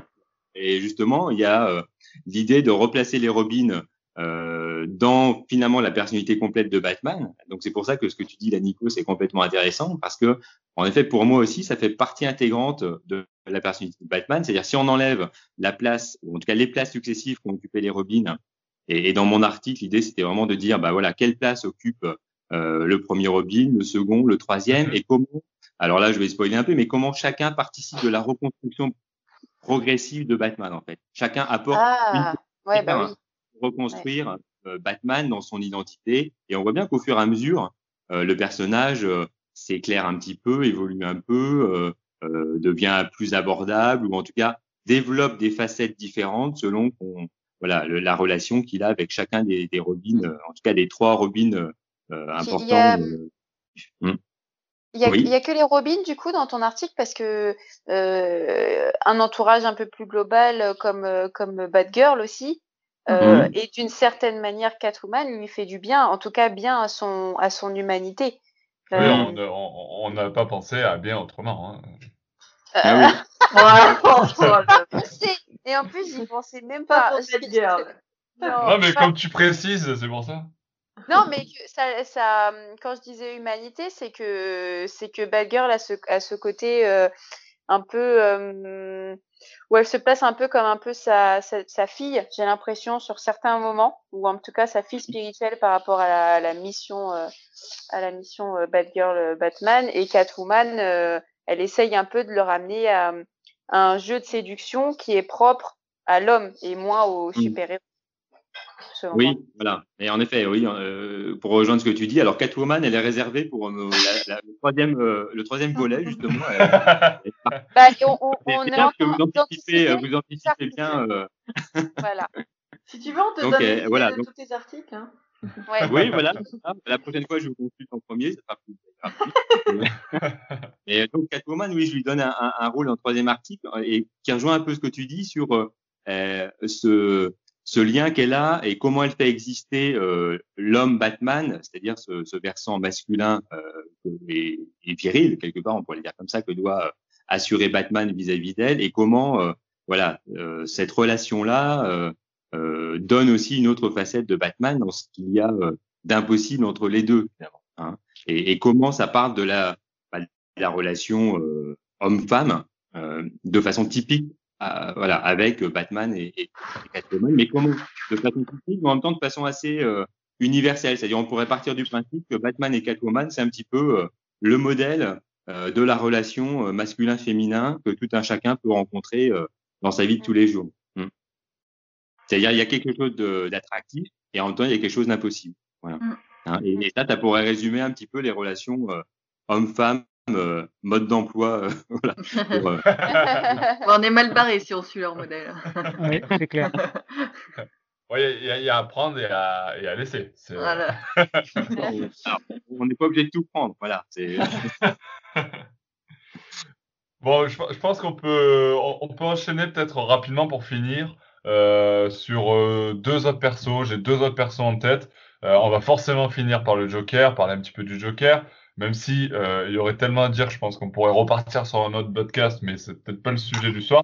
Mais avant ça, j'aimerais parler de, ben, on parlait des, des relations amoureuses, parler rapidement d'Harley Quinn. Euh, puisqu'on va on va enchaîner ensuite sur le Joker et euh, justement on, on, associe souvent le personnage d'Harley Quinn à, ce qu'on appelle le syndrome de Stockholm. Euh, toi, tu, tu, bah déjà, peut-être que tu peux présenter ce qu'est le syndrome de Stockholm, et est-ce que tu penses que c'est vraiment ça, ce qui se passe entre Joker et Harley ou, ou pas, euh, de ton point de vue euh, professionnel? Oui. Alors très rapidement, pour faire simple et court, le syndrome de Stockholm, en effet, c'est euh, le, un, syndrome que développent des, des otages au bout d'un certain temps lorsqu'ils sont euh, retenus euh, otages donc par, par des preneurs d'otages, c'est de façon paradoxale donc des, des, un attachement qui va se développer vis-à-vis des preneurs d'otages.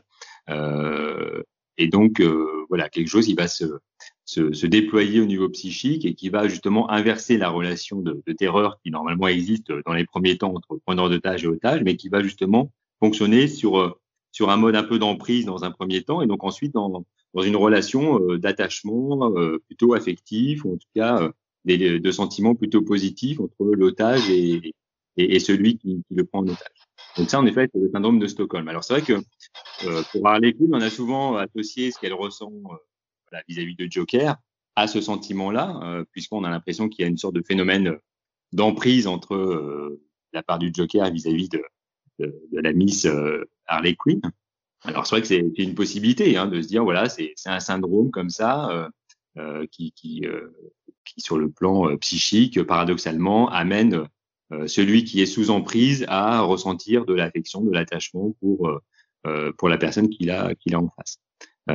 après ça voilà. A été un peu trop, ça a été un pas un peu trop facile de tout de suite mmh. dire ça d'Harley parce que parce mmh. que euh, elle tombe amoureuse du Joker, mais finalement, euh, elle, elle, a le droit juste de peut-être de tomber amoureuse de la mauvaise personne et on, que ce soit les, femmes, les, femmes, ou les mmh. hommes, ça nous arrive souvent, hein, euh, témoignent nos ex. Euh, mmh. donc, euh, donc moi, ça, enfin, je trouve ça un peu. Euh, après, j'ai pas mon avis psychologique derrière parce que je connais pas tous les termes, mais je trouve ça un peu dommage et réducteur de tout le temps rabaisser Harley à une personne complètement euh, folle et du coup euh, atteinte de ce syndrome parce que aussi, elle est peut-être tout simplement amoureuse du Joker. Mais le syndrome de Stockholm, c'est pas, pas, une pathologie mentale. Hein oui. Excuse-moi, le syndrome de Stockholm, c'est pas une pathologie mentale. Non, non, non, non. Ça, ça arrive à des, euh, donc des individus qui sont sains d'esprit, hein, qui vont développer ce, ce syndrome, euh, voilà, à leur insu. Hein, C'est-à-dire, c'est quelque chose qui se développe à leur insu. Euh, c'est pour ça qu'on l'appelle syndrome. C'est pas une pathologie psychiatrique, c'est euh, voilà tout un chacun qui peut, à un moment donné, dans certaines circonstances euh, exceptionnelles, développer ce syndrome d'affection, d'attachement vis-à-vis de, de son oppresseur. Voilà. Hein. Par contre, Alors, Harley Quinn, c'est une psychiatre. Voilà, c'est ça. Alors, ce que je trouvais elle a des prédispositions certaines à la folie. oh, ça, c'est pas... Ce que je trouvais intéressant tout à l'heure dans, dans, dans les propos, c'est que c'est des propos d'une femme. Et moi, je trouve que je suis assez sensible à ça dans le sens où euh, euh, spontanément, et là, c'est pas une analyse psychologique, mais spontanément, je trouve que euh, réduire euh, une femme qui serait amoureuse, comme c'était dit tout à l'heure très justement, euh, du mauvais euh, candidat, et de dire que finalement, si elle tombe amoureuse du mauvais candidat, c'est qu'elle a, elle a atteint d'un syndrome et plutôt un syndrome d'emprise. je trouve que justement, c'est mettre la femme à une place pas très valorisée euh, pas très valorisante non plus. Mmh. Euh, et je trouve qu'en effet, plutôt de lui attribuer le, bah, la possibilité d'être amoureuse du mauvais personnage, euh, bah moi je trouve cette piste qui est quand même plus intéressante parce que ça, ça replace tu, tu peux faire un article dessus, tu peux mettre ça en avant, de donner une vraie valeur ajoutée à Harley. Ah oui, non mais vraiment, c'est ça. Voilà. Ça ah oui. plaisir, Harley Quinn, Harley Quinn féministe. les mêmes choses sur elle, ça m'énerve.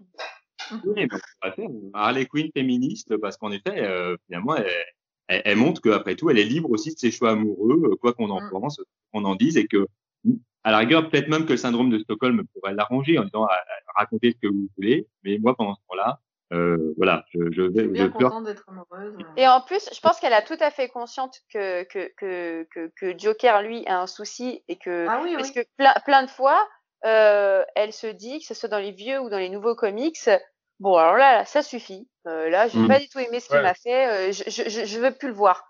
Alors Mais- après, juste après, arrive, le euh, Joker revient, euh, le Joker revient, lui dit, euh, lui dit bon, euh, je te- je t'ai manqué, nanana, elle retombe. Mais enfin, moi personnellement, je me, je me, je me sens proche d'elle parce que Mm. que ce soit un homme ou une femme, comme j'ai dit tout à l'heure, mais c'est tout à fait possible à tout le monde et ça, et on n'est pas tous atteints de ce syndrome. Bah, de c'est un peu, c'est un peu, je pense, le, le cas des, des personnes qui sont euh, victimes de pervers narcissiques. C'est des personnes super intelligentes, qui, des personnes Oui. qui sont, euh, qui sont, en fait, qui, qui, qui sont capables justement de, euh, de pénétrer le, la psychologie de l'autre.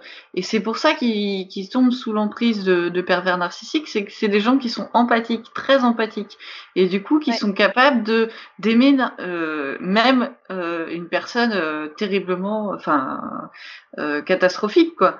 Et donc euh, c'est pas du tout euh, dévalorisant, au contraire. Euh, des fois on peut penser que ce sont des personnes faibles, mais pas du tout en fait.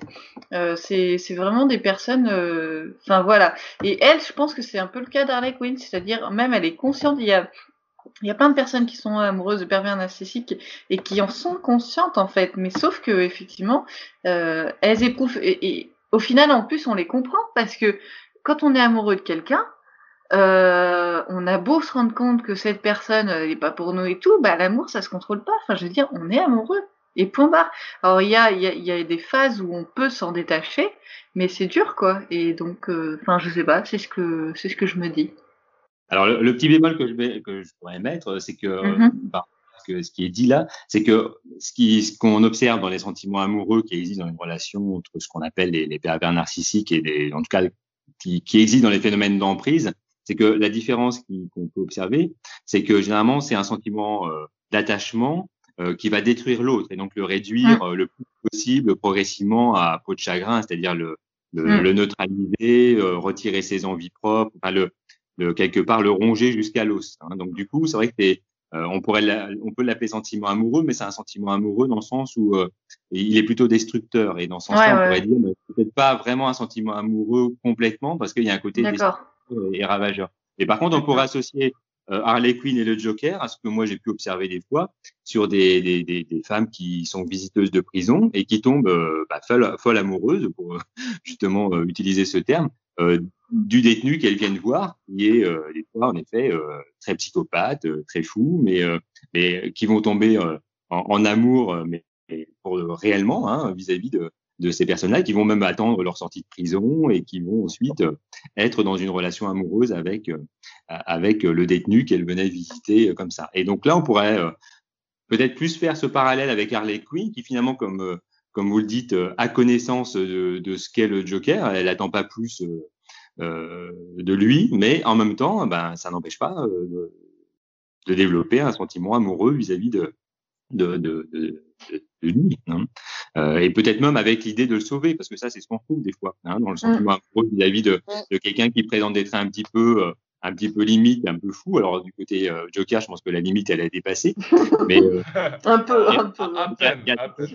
il y a- des fois ce souhait de, de le réparer un petit peu, ou en tout cas de limiter la casse. Hein. Donc, Ouais, euh, et ouais, peut-être, on pourrait retrouver ces, ces traits-là, en. Mm, mm. Alors, du coup, je, je sais qu'Alexandra, tu dois nous quitter. Alors, Ouais, pas, mais c'est- horrible. mais euh, euh, C'est horrible, ce c'est trop intéressant. C'est c'est trop Ouais. trop intéressant. J'ai vraiment, c'est vraiment bien. Et euh, j'ai hâte de lire tes les prochains articles sur euh, la psychologie comme ça des personnages et, et euh, j'écouterai avec attention Joker. Je, je commenterai sur les réseaux, si un avis. Mais voilà, c'est super cool. Super cool. Bon, bon ben, à bientôt euh, l'équipe. Allez, ciao, ciao, ciao Alex. Ciao. Et nous, ben, ben, nous, je vous propose qu'on qu'on enchaîne euh, rapidement. De toute façon, on est euh, on est pratiquement à la fin de ce de ce podcast. Euh, et puis on parlait du Joker. La transition est toute faite. Euh, pour finir sur, euh, est-ce qu'on peut dire sur le plus fou de, des personnages de Batman? Qu'est-ce que tu en penses, Anthony? Joker hmm? Mmh. Ouais, Joker. Ouais. oui, j'ai pas le droit. Il y a trop de choses à dire, c'est ah, c'est euh, facile.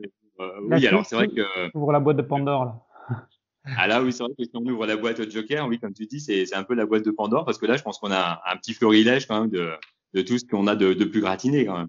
Alors, alors tu, tu sais que tu, tu, as fait des articles sur la psychologie de Batman pour les 80 ans du personnage cette année. Euh, sache que Joker fêtera ses 80 ans l'année prochaine. Voilà, ah.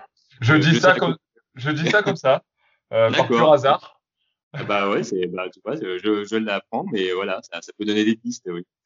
Mais euh, alors, pour le dire très rapidement, c'est vrai que lui, le Joker, par contre, il n'a pas, euh, euh, contrairement à Batman, comme on le disait tout à l'heure, qui sait qu'il se déguise en chauve-souris, le Joker, c'est le Joker, c'est-à-dire qu'il n'a pas, euh, voilà, il n'a pas le recul qu'a Batman avec son identité supplémentaire, on va dire, pour ne pas dire secrète. Mais en tout cas, lui, il est, il est en bloc, c'est-à-dire que c'est le Joker avec bah, son absence de, de, rapport à la loi, son débordement. Et là, on voit bien que bah, c'est sa pulsion qui, qui dirige tout. Hein, C'est-à-dire qu'il n'a pas la limite que, que, peut avoir Batman vis-à-vis de, de, de, la loi, des règles, euh, voilà, qui s'imposent.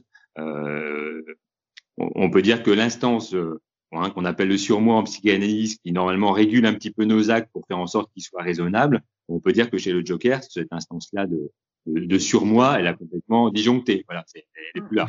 Hein. ah, euh, t'es sûr? C'est clair. Je l'ai pas vu depuis longtemps en tout cas.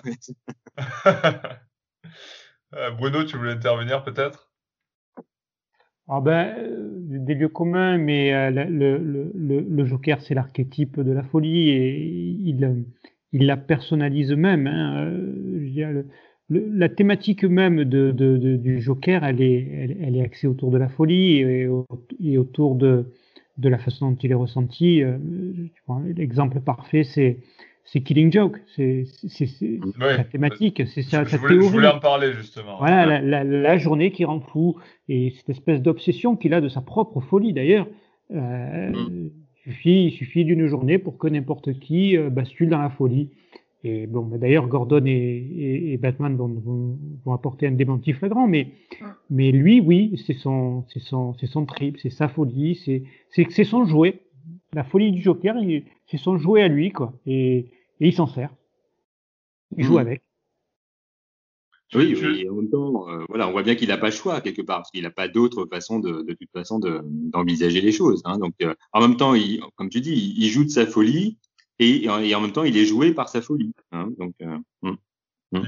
Il, n'existe que par sa folie, de toute manière. Voilà, c'est ça.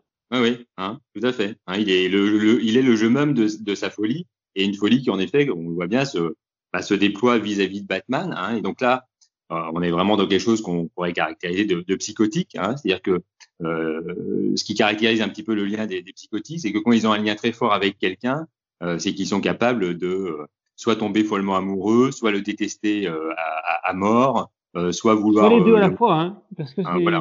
la question se pose parfois. Oui, oui la question sur. Sur le, le, fait que le Joker peut être amoureux de Batman. Oui, bah voilà, tout à fait. Parce souvent, il l'appelle mon chéri. Euh, ah. C'est, je suis ah, oui. persuadé que dans la, dans, la, dans la tête des auteurs, ce soit uniquement euh, un simple premier degré de, de, de, de, de, taquinerie, quoi.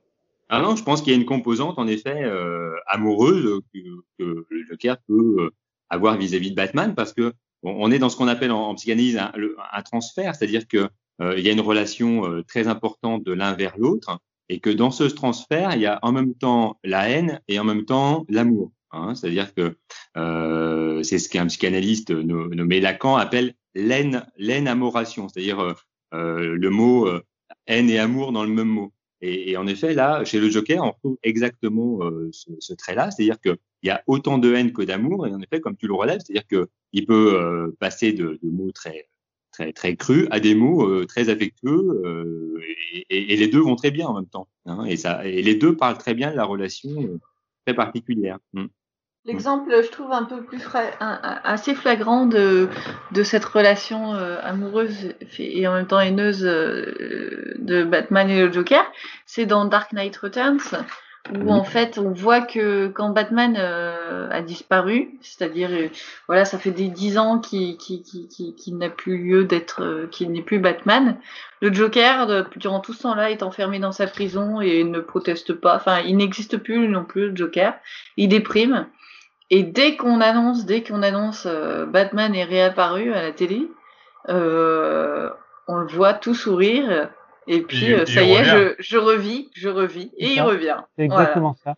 il re, voilà, comme comme si voilà l'amour de sa vie l'avait lâché. Et puis tout à coup, il revient lui faire mener une vie, la vie trépidante qu'il menait avant, quoi. Mmh. Ça, c'est génial. J'adorais ça.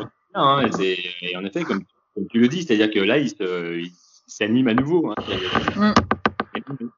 Et là, on est vraiment. Euh, c'est ce qu'on peut euh, voir des fois chez des euh, chez des jeunes enfants, c'est-à-dire psychotiques. Hein, c'est-à-dire que pour travailler des fois avec des jeunes enfants psychotiques, les, les, jeunes enfants psychotiques peuvent en même temps des fois nous agresser, c'est-à-dire nous mordre, nous taper, etc. Et en même temps, quand ils nous ont pas vus pendant plus d'une semaine, eh bien, ils peuvent nous, nous se jeter sur nous, nous tenir dans les bras, nous embrasser, etc. C'est-à-dire que il y a, y a, en même temps les deux composantes, euh, voilà, de haine et d'amour. Et là, ce qui est intéressant dans ton exemple, c'est que voilà, le Joker, voilà, on voit bien qu'il euh, est bien sur ce registre-là, c'est-à-dire que euh, il est comme un petit enfant qui a perdu son point de repère et que quand le point de repère revient dans, son champ de, de, de vision, bah, du coup, ça y est, il se réanime et puis le tout va pouvoir recommencer. Il revit à mmh. nouveau parce qu'il n'y a que ça qui le tient finalement aussi, qui le raccroche à, la vie. Hein. Ouais. Et son mmh. objectif, c'est de tuer Batman. Enfin, ou de pas de tuer Batman, mais de le, de le détruire. Donc c'est ça qui est dans, dans, dans, Dark Knight Returns, il revient, donc il est, il est dégoûté parce que Batman n'existe plus. Et quand Batman revient, son objectif c'est de le détruire, pas de le tuer, mais de le détruire. Donc c'est passionnant. Voilà, et c'est ça qui est fascinant, c'est cette précision, parce qu'en effet, euh, le psychotique, ou notamment l'enfant psychotique, ce qu'il souhaite quand il est en relation comme ça très très, très transférentiel avec euh, quelqu'un d'autre, c'est le détruire, mais pas le tuer. Mmh. C'est-à-dire le détruire pour que lui, il est toujours en vie. Hein, parce que c'est ça, en mmh. fait, la relation du psychotique avec l'autre, c'est que plus il détruit l'autre, plus il s'assure que lui-même, il est en vie. Voilà. Hein, Et donc, c'est une sorte comme ça de, de jeu sans fin, parce que comme tu précises très bien, ça va pas jusqu'à la mort. C'est-à-dire, il faut que l'autre hein, hein, c'est comme un poisson hors de l'eau, on le tue pas, on le remet à l'eau de temps en temps, on le ressort, etc. Mmh. Ou un chat avec une souris, c'est-à-dire on le détruit, mais on va pas le, le tuer complètement. Mm. Et, et, donc là, il y a bien cette dimension-là, euh, en effet, entre Joker et, et Batman. Euh, et je lisais encore il y a pas longtemps des, des, un, vieil épisode euh, de, de, Joker et Batman où il y avait Hugo Strange. Et euh, finalement, le Joker vient euh, empêcher un truand de tuer Batman parce qu'il dit mais non, il m'appartient et c'est mm. moi qui l'ai tué. Hein, c'est pas c'est pas toi qui va le, le, tuer, etc. Et on voit bien que en même temps, il le protège parce que voilà, il faut qu'il maintienne cette euh, destruction possible euh, vis-à-vis de Batman, mais parce que c'est voilà, c'est ce qui tient en vie lui-même. Et c'est intéressant quand tu as dit que justement le détruire, c'est euh, c'est vivre pour le psychotique, parce que justement, dans, enfin, je reviens, à, enfin, ça correspond parfaitement à, Dark Knight. Ah, à Dark Knight Returns, où en fait, dans Dark Knight Returns, il finit par euh, détruire Batman dans le, sens, euh, dans le sens où il accomplit ce que Batman euh, ne voulait jamais faire, c'est-à-dire il meurt. Il meurt, mais tué par Batman en, quelque sorte, enfin presque. il meurt et, et, et, ça veut dire que Batman a, a, a détruit, enfin s'est détruit lui-même en, en, faisant en sorte que le Joker il meurt à côté de lui. Et du coup c'est sa grande victoire finalement. Il vit, enfin il continue à vivre, c'est ce qu'il dit. Il dit moi je m'en fous de mourir tant que euh, c'est en mourant que je te détruis. Enfin, et du mm. coup, finalement, il continue à vivre, il continue à sourire dans la mort en, mm. en détruisant Batman, quoi. Mm. Donc, c'est, ouais, ça correspond bien, en fait. Oui, oui, oui, on trouve bien ce, ce trait-là. Puis un autre trait qu'on retrouve chez le Joker, mais là qui est carrément très visible, hein, c'est-à-dire c'est ce sourire, comme tu l'as, justement dit là à ce moment-là, qui est, bah, qui est forcément constant chez le Joker et qu'on retrouve en effet chez certains psychotiques qui vont annoncer les choses les plus abominables avec un sourire. C'est ce qu'on appelle ah la, discordance, hein, c'est-à-dire que ils, vont dire qu'ils ont tué leur mère, voilà, à tel âge, etc. ils vont l'annoncer avec un grand sourire parce que chez le psychotique, entre ce qu'ils montrent sur le visage et ce qu'ils sont en train de dire, il y a ce qu'on appelle euh, une dissonance, une discordance, c'est-à-dire que il n'y a pas de, c'est pas raccord, hein, c'est-à-dire qu'ils mm. peuvent avoir un rictus comme ça marqué sans cesse, et là c'est ce qu'on trouve euh, très bien chez le Joker, c'est-à-dire il y a ce sourire permanent, même s'il dit des atrocités, euh, même s'il commet des atrocités, ce, ce, sourire il est toujours toujours présent. Hein, et donc ça c'est un trait aussi très psychotique où en effet des fois si on a l'occasion d'en voir ou d'en entendre, on voit qu'ils sont capables de de dire les atrocités euh, tout en souriant. Donc, euh, donc là, voilà, sur le Joker, euh, on peut se mettre d'accord un petit peu sur le fait qu'on serait vraiment, je pense, voilà, sur ce versant-là de, de, la psychose dans, dans toute voilà, dans, tout ce qui la caractérise, en tout cas. Dans, toute sa plante, dans sa splendeur. Voilà, voilà j'ai pas osé aller là, mais oui, allons-y. c'est vrai. Alors, du coup, on a, on a, on a survolé, enfin, on a bien survolé euh, le personnage de Batman euh, et son, son, sa psychologie torturée. On a, euh, on a, on a soumis l'idée que Harley Quinn n'était pas du tout euh, victime d'un syndrome, mais plutôt juste euh, amoureuse. Et on a posé un diagnostic sur le Joker. Je pense que c'est plutôt pas mal pour, pour une soirée, non? Ah, ouais. bien même. C'était super. Ah, c'était cool, c'était vraiment cool de pouvoir échanger avec toi, Anthony, sur ce sujet-là. C'était très intéressant. Et euh, même si on a duré plus longtemps que ce qu'on avait prévu à la base, mais du coup, c'était tellement intéressant que euh, j'ai pas vu le temps passer, moi, de mon côté, en tout cas. Ça nous arrive jamais, ça. Jamais. Voilà, en plus, tu repars avec plein d'idées pour les prochains articles. si tu veux d'autres idées, n'hésite pas à nous dire. D'accord. non, mais puis nous, euh, nous franchement, c'était un vrai plaisir de pouvoir échanger avec toi sur ce sujet-là, qui est un sujet qui est très, euh, qui est ultra passionnant pour les, les fans de Batman comme nous.